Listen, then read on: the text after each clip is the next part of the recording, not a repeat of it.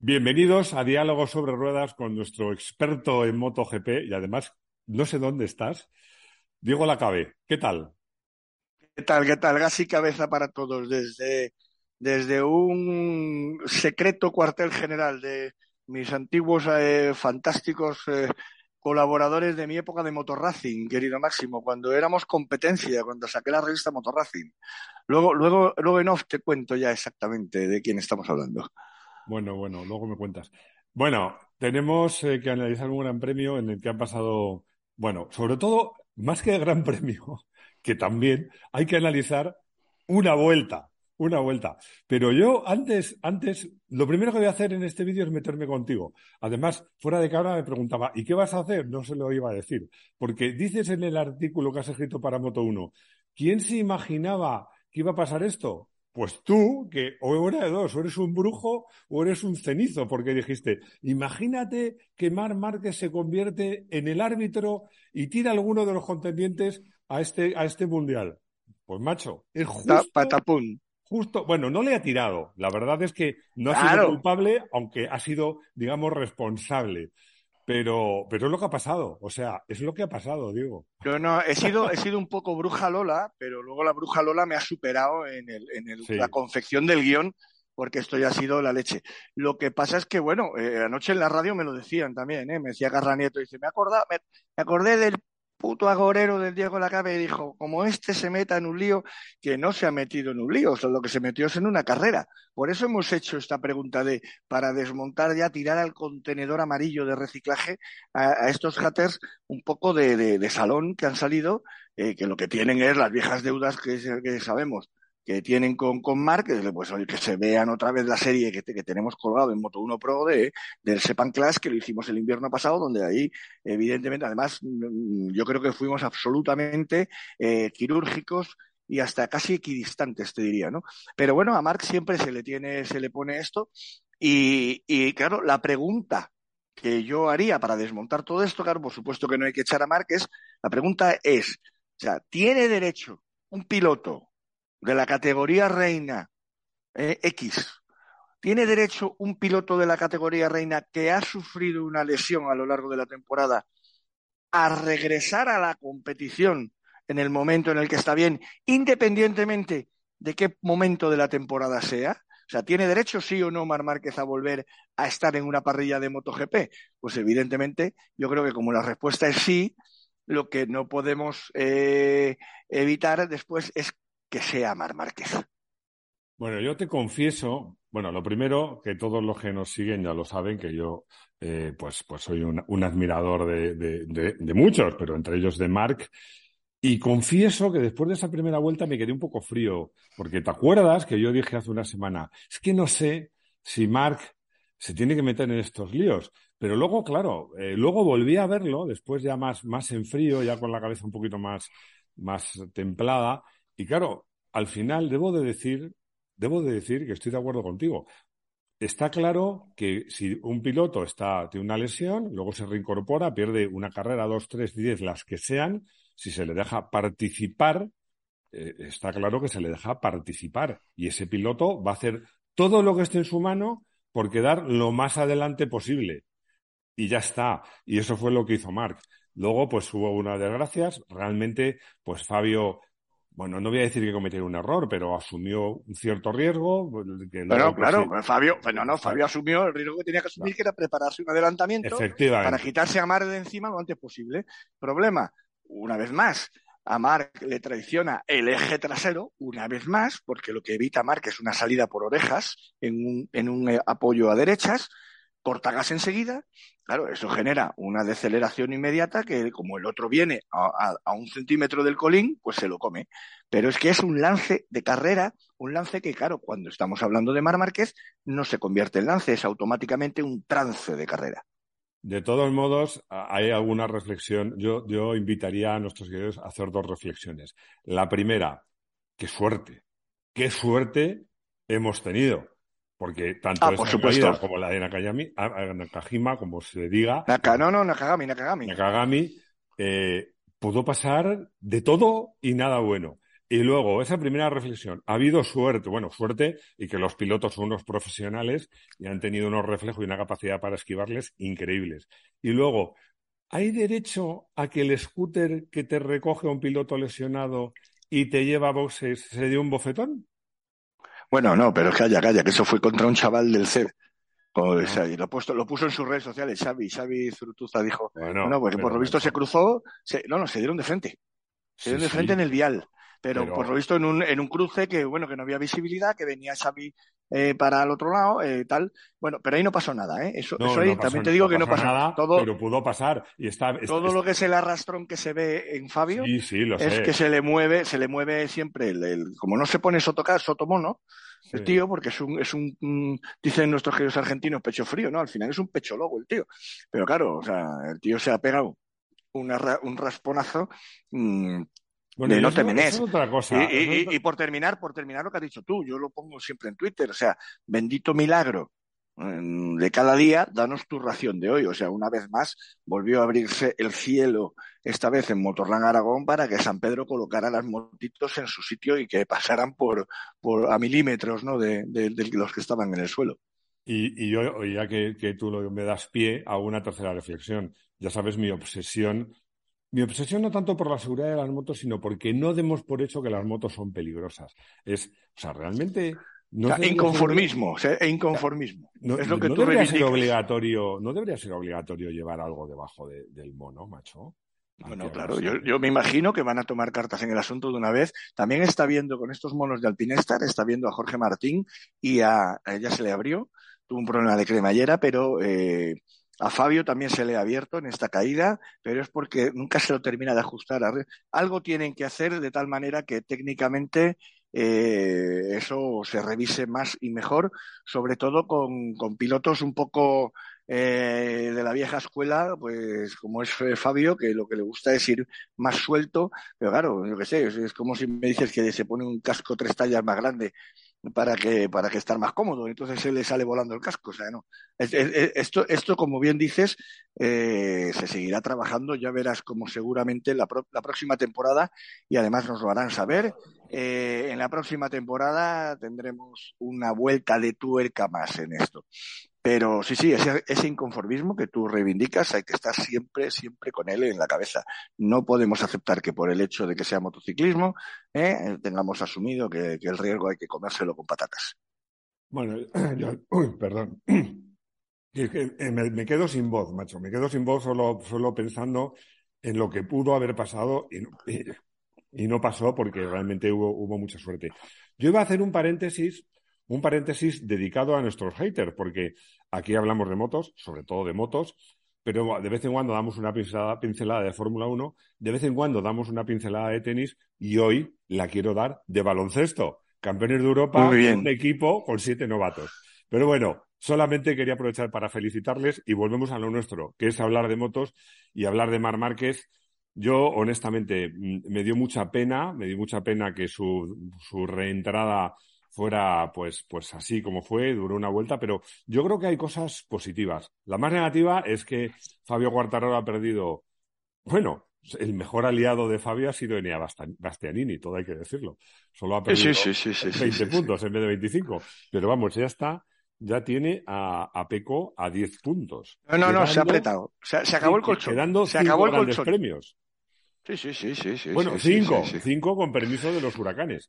Exacto, tenemos ahí un tifón, tenemos en, teoría el lunes que viene estaremos hablando de lo que pasa en Japón, que lo estaremos, estaremos de todas maneras nosotros el lunes aquí, tú y yo, eh, tifones aparte, pero sí que es verdad que nos podemos encontrar con que el lunes que viene hablamos de un gran premio que no se ha celebrado, porque dicen que viene el tifón más potente de la historia del Pacífico a tocar justo las, las costas de Japón, ¿no? Entonces ya, ya veremos, ya veremos qué pasa. Eh, pero luego viene Tailandia. Es que, es que son, es que son dos seguidas más lo que viene ahora.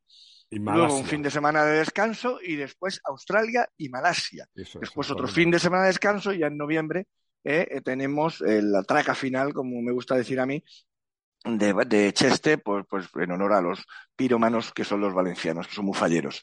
Entonces, pero, eh, pues, ¿por qué te digo todo esto? Porque realmente yo creo, cada vez estoy más eh, calentito de ver que mi sueño se va a cumplir de tener una temporada en, la categoría reina, que ya nos ha pasado en, categorías pequeñas, pero en la categoría reina de tener al menos tres contendientes en la última carrera del título. Que eso puede ser la leche, pero es que, claro, es que mm, tú me vas a empezar a hablar ahora de Enea Bastianini y de Ducati, pero es que, claro, Enea Bastianini matemáticamente está todavía en la pelea por el por el título. Sí, que es que 48 puntos. Está Claro, entonces, es que tú imagínate que, pues, yo qué sé, una desgracia de lo que. Imagínate que haciendo motocross, porque como todos estos están locos, pues imagínate que es que Peco Bagnaya, antes de subirse al avión de, Japón, se monta en una moto de supermoto a la de motocross, se parte la pierna, como le pasó a Pedro Acosta. O, que en un lance de carrera le tira más eh, Márquez. Ducati todavía tendría la carta de Bastianini. No, en un lance, en un lance, digo en pista, pero imagínate que de repente ahora se pierde todo lo que viene de mes de octubre eh, Peco Bagnaya por, por una tontería, ¿no? Por una tontería. ¿eh? Entonces, por, ejemplo, eh, por ejemplo, porque se tropieza con Mar Márquez y se cae. O, se va a otra fiesta, como en Ibiza. Y, y, vuelve a coger el coche, pero se le da peor el tema, ¿no? Todavía. no, ya ahí, ahí, pido disculpas a quien se sienta ofendido por hurgar en la herida famosa, pero, pero no, quiero decir, esta, en realidad, eh, eh, bueno, pues Enea hizo lo que tenía que hacer, porque además si analizas la carrera, fue una sucesión de errores. Primero Enea le pasa, luego consigue Peco Bagnaya eh, recuperar eh, esa primera posición y al final deja en la última vuelta, tú no puedes hacer una última vuelta como hizo Peco, dejar ese pedazo de, portalón abierto, que claro, Enea lo, lo, único que tuvo que hacer es ir por el sitio, porque no, no cometió, que eso sí que lo hizo Enea muy bien. ¿Eh? no cometió la más mínima mm, exceso de riesgo, o sea, cuando adelantó a Pecos, cuando lo tenía franco el tema, ¿eh? No, no, no, no hubo ningún ah, riesgo de carrera, sí, evidentemente, pues te metes por dentro, resbalas, te llevas puesto al tío, eso, eso siempre puede pasar. Pero yo creo que estaba muy lejos del límite cada vez que Nea Bastianini le, le metió la moto a, a Peco. O sea que no sé qué opinas tú con eso, con lo famoso de, de Ducati y qué, y qué puede pasar a final de temporada. Yo creo que lejos del límite, lejos del límite, no fueron ni un segundo durante toda la carrera ninguno de los dos. No, yo lo que digo es. digo, digo en, el, adelantamiento. creo que todos los adelantamientos conllevan un riesgo. No, a ver, yo tengo en estos sentimientos contrapuestos, los, reconozco. O sea, por un lado digo, cómo molan las motos, que a diferencia de otros deportes, no hace falta que diga cuáles, no hay orden de equipo y los pilotos se pelean y disputan las carreras como debe ser. Pero por otro lado digo, hombre, Ducati, que hace tantos años que no ganó un mundial, si se llegan a caer o si pierde el mundial por cinco puntos, si pierde el mundial por cinco puntos, que puede ser, o sea, no puede, ser, pues ¿qué, pasará? Yo, yo lo que creo es que ahora mismo, eh, porque no hemos hablado de Alex, eh, hemos hablado de Mark, yo creo que está claro, ha sido un lance de carrera, desafortunado, pero un lance de carrera. Eh, hemos hablado de Peco, de, de, Nea, no hemos hablado de Aleix, que para mí eh, hizo un carrerón, hizo un carrerón porque fue un fin de semana para él muy difícil. Yo diría que para Saprilia, porque no hay más que ver dónde estaba Maverick. Y el tío sí, el podio, ¿eh? Y sigue, sigue con opciones. Sigue con opciones. Lo de, Aleix, lo de Aleix te lo voy a comentar ahora, una anécdota muy divertida. Pero por cerrar tema Ducati te diré que lo primero que tenemos que hacer es eh, utilizar bien el lenguaje. Porque eh, en Ducati, si estuvieran ejecutando órdenes en este momento, entre Enea y, y Peco, estaríamos hablando de órdenes de fábrica, no de órdenes de equipo. y este es un matiz, es un matiz muy importante. Es decir, lo que sí estamos viendo todos es que Miller ya no va como iba antes. Ya se queda atrás Miller. ¿Vale? Y eso ya lo estamos viendo. A lo mejor es que no podía más, como dices tú, van todos en el gancho. Seguramente también es eso. Pero, mm, eh, claro, entonces, dar órdenes de fábrica mm, a otro equipo que tiene sus propios patrocinadores, sus propios objetivos, y que además no deja de ser una Ducati que también está en la pelea por el título, que siempre puede pasar, lo te digo yo, desaparece de repente Peco del mapa, y por lo menos queda una Ducati en lucha por el título porque sigue eh, eh, ganando carreras, ¿no? Con lo cual es una... Ahora, también me identifico con eh, Davide Tardozzi, que es el, más, bajito, el más, de los dos Davides, que está Chabati y Tardozzi, que son, parecen dos muñecos de, de los Simpson, Tardozzi y Chabati. Pues son como muy, mayores, ya están ahí, ¿no? parece, parece son, espectaculares, ¿eh? yo los conozco personalmente y además atienden al WhatsApp, en línea, escribiendo, son geniales los tíos. Pero eh, Davide Tardozzi, ¿vale? Eh, se derrumba sobre el banco de, herramientas del box de Ducati cuando ve que, el desenlace de la carrera se derrumba diciendo lo que tú estás diciendo, o sea, que no nos hagan falta estos cinco puntos. Y viene Gigi de la línea eh, les ponen un corrillo y le dice, venga, vamos a celebrar que en realidad es un doblete en el podio, tal, no sé qué. Pero yo me identifico mucho con Tardosi de decir, joder, macho, que es que llevamos sin ganar el título, que por cierto, ya lo han ganado este fin de semana de, constructores, pero claro, Con, sí, claro, pero con ocho, con ocho motos en parrilla como para no ganarlo. Pero es que el, el que importa, el que importa es el de pilotos. El que importa máximo es el, el que importa es el de pilotos.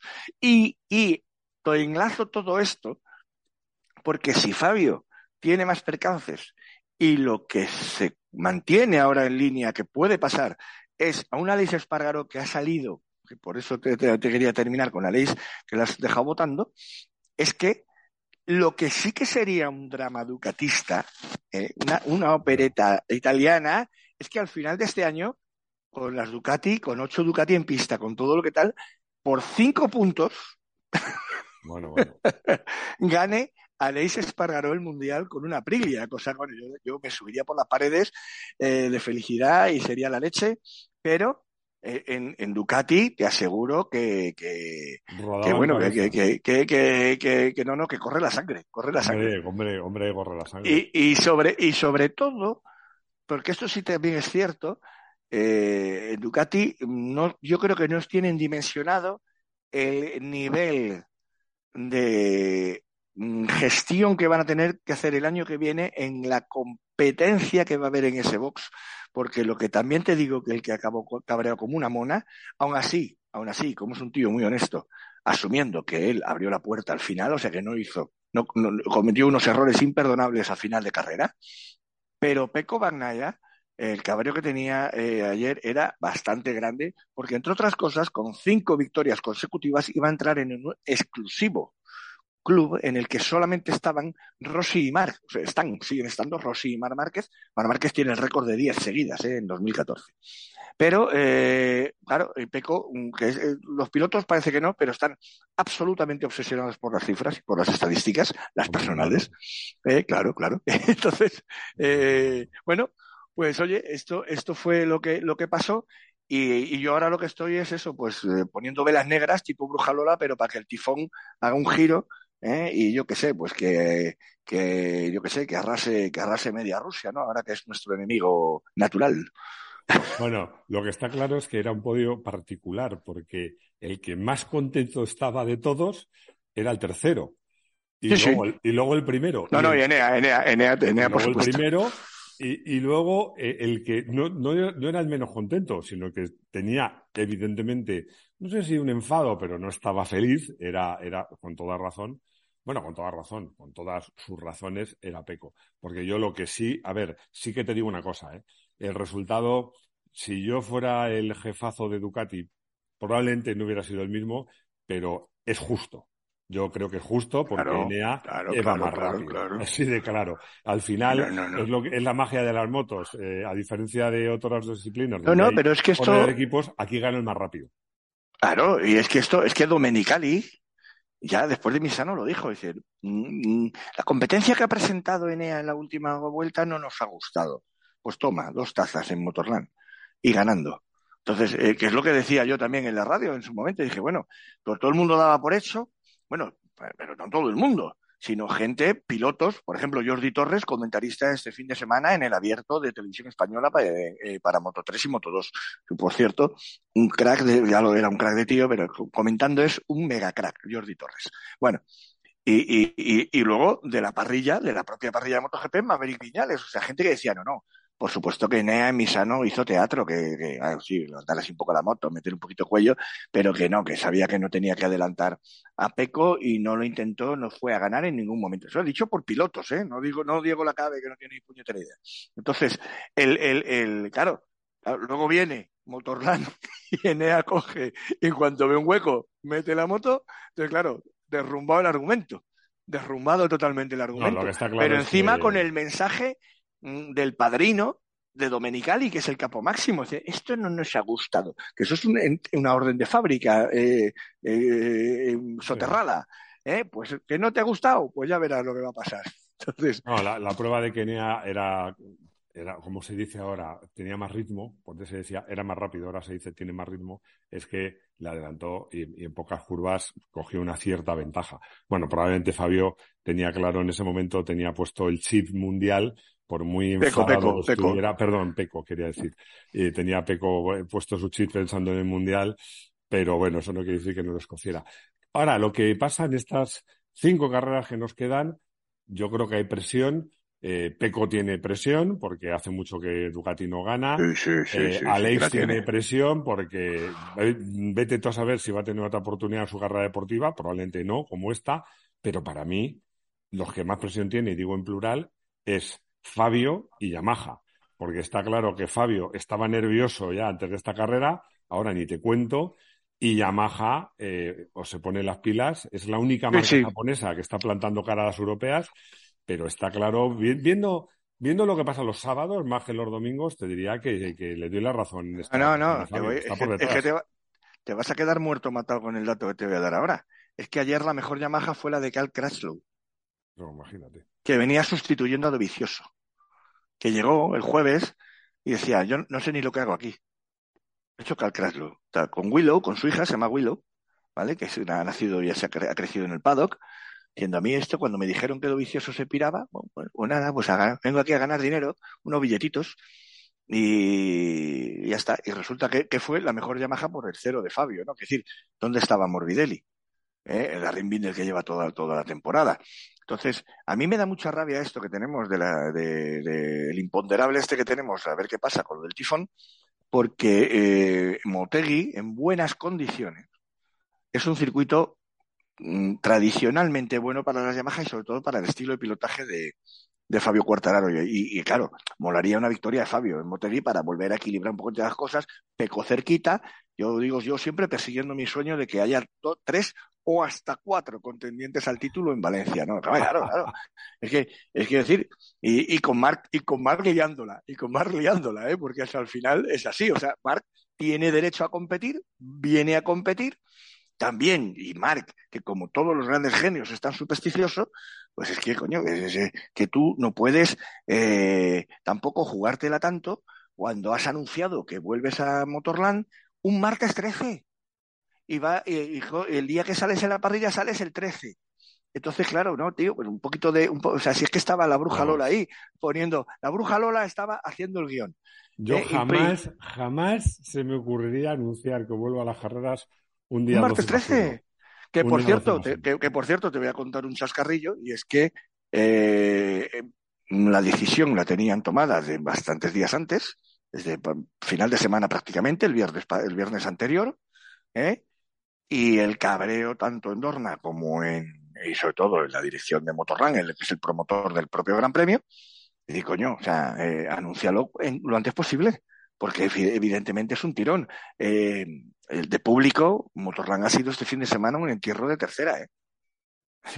y, eso, y eso que, y eso que ha habido un pequeño último tirón de lo, que se llama el last minute, ¿verdad? De, desde que el martes 13 eh, eh, anunciara Mark que, que, que, va, pero acuérdate de nuestro diálogo sobre ruedas hace una semana, que decíamos, bueno, me imagino que se nos quedará antiguo el vídeo, pues todo el lunes estuvo vigente, ¿eh? el vídeo que hicimos el lunes pasado, porque pensábamos que en el momento de emitirlo, pues estaría saliendo la noticia como muy tarde el lunes, oh, el lunes 12, ¿no? Eh, pero claro, pues, ¿por qué no decirlo el viernes anterior o incluso a lo largo del fin de semana? ¿eh? incluso yo que sé, pues eso, el sábado, aprovechando que va a ser en directo en televisión, en abierto en televisión española, pues coges un sábado a las 3 de la tarde y tenemos en exclusiva a Mar Márquez en televisión española. ¿Qué nos quieres contar? Pues os quiero contar que voy a ir a Aragón. O sea, se pueden hacer las cosas desde un punto de vista marketingiano mucho, mucho más a favor de obra. Hubiera sido muy bueno sobre todo para Motorland, que hace un esfuerzo enorme por hacer un gran premio. Y yo creo que ese anuncio tan tardío, honestamente, mi opinión es que lo ha, perjudicado la, presencia de más aficionados, porque como tú dices, no era, no, había mucho ambiente.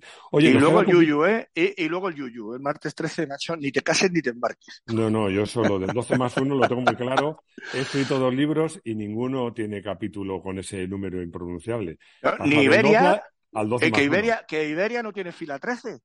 No, no, y yo fui con un amigo nuestro que tú conoces y nos dieron el vuelo de las 13 horas por la puerta 13 y la fila 14 y al final cambiamos el billete. o sea, no te digo más que eso.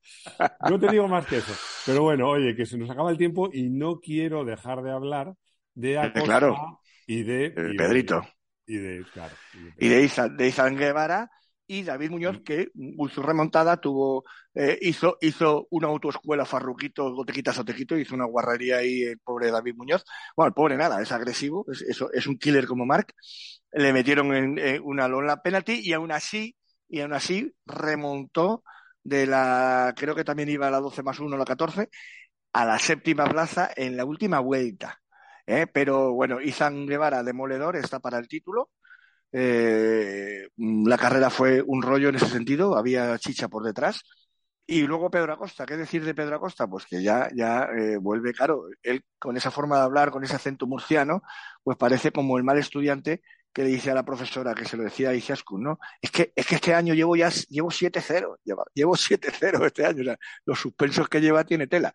Pero eh, yo creo que para su desarrollo deportivo es un año de aprendizaje que le está viniendo muy bien. Si lo acaba así de bien, evidentemente el año que viene, eh, pues será el año de su confirmación en Moto 2 para además ir a un proyectazo en el 24 a la categoría reina. Para mí, con un año de retraso, tenía que estar el año que viene ya en MotoGP.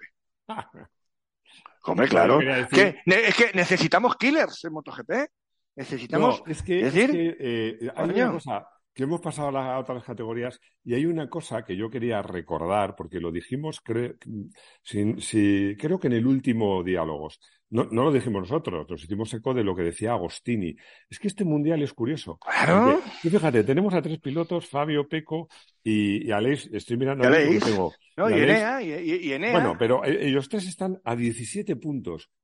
No ha habido prácticamente duelos directos entre ellos. Que no, que no, que no hay cuerpos a cuerpo, que no hay cuerpo a cuerpo. o sea, hay, este mundial... hachazos, hay hachazos memorables, está el hachazo en Austria de Fabio Quartararo, que fue memorable, eh, está el hachazo de ayer que le hace a Brad Binder a Leis, que también es memorable, el hachazo de Aleix en, sí, pero, pero, no, hay, esas, carreras... Esas vueltas de venga tú y yo, lo de lo de Valentino y lo de y lo de Lorenzo en, 2009 en Montmeló. Eso, o, las de Marc, o las de Mark o las de Kevin Swans, eh, eso, eso no lo tenemos. hoy, en día no lo tenemos, eso es así. Hoy estamos un poco desordenados, pero tampoco quería olvidarme de Izan Guevara porque me hizo mucha gracia que dijeron los comentaristas, en este circuito es muy difícil que un piloto se escape porque, claro, hay una recta muy larga y tal. Bueno, pues se escapó. Se escapó. No, no, no, es que Estaba por encima de los demás claramente, ¿no? Y, como tú dices, Huele a campeón que apesta este chico. Sí, no, no, hizo, la mundial, el tío es un superclase, eh, se, está, se está trabajando, por supuesto, subir de categoría y, mereciéndoselo y en eso está, ¿no? O sea que bueno, pues, yo creo que el pobre Sergio García, eh, que ayer, eh, dicho por él mismo, ¿no? Una de las peores... de carreras de, de, mi vida deportiva, ¿no? O sea, es un tema que, bueno, que por eso, por eso digo yo siempre que me repito como el gazpacho lo de gas y cabeza, porque es que no, vale solo con esto.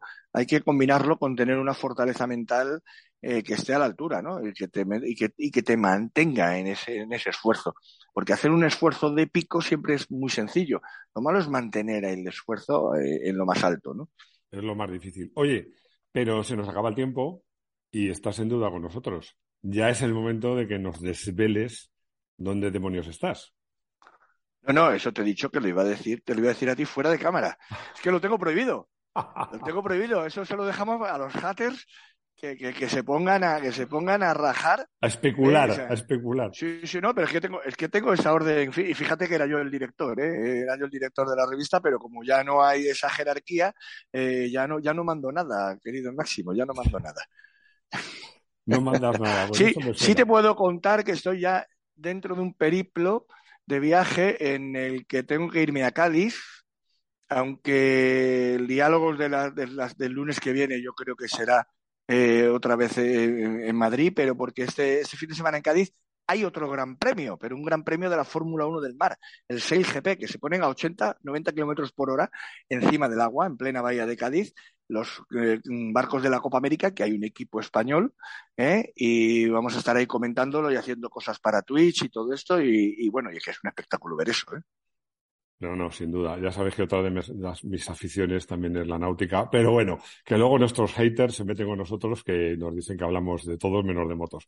Bueno, Diego. hoy, eh, hemos hablado de motos y, y bueno, esa pregunta de clickbait de si hay que echar a Marque de MotoGP, pues yo creo que ha quedado ya muy claro que lo que hay que echar es al contenedor amarillo toda esa morralla que mm, calienta las redes sociales, que mientras tanto nos dan de comer, también lo, también lo, también lo admito, ¿eh? pero, pero bueno, pues igual que un envase, te sirve el tiempo que tiene lo de dentro, lo usas y luego al contenedor amarillo, ¿no? Pues eso, eh, que sigan, que sigan ladrando, que eso significa que nosotros cabalgamos. Hombre, yo hay una cosa que está clara y tú lo has dicho. Yo no, es por tener la última palabra, pero para mí es el argumento definitivo. No, no, tenla, tenla, tenla. Si dejas a un piloto que vuelva a correr, es para dejarle correr. No le puedes decir, no, yo te dejo correr el premio, pero despacito y mantente separado. No, no, no. Si dejas a un piloto correr, es, para correr. Si no, no le dejes. Entonces, yo estoy contigo. Eh, eso me preocupa. Eso de, opinar como tú a veces me deja preocupado.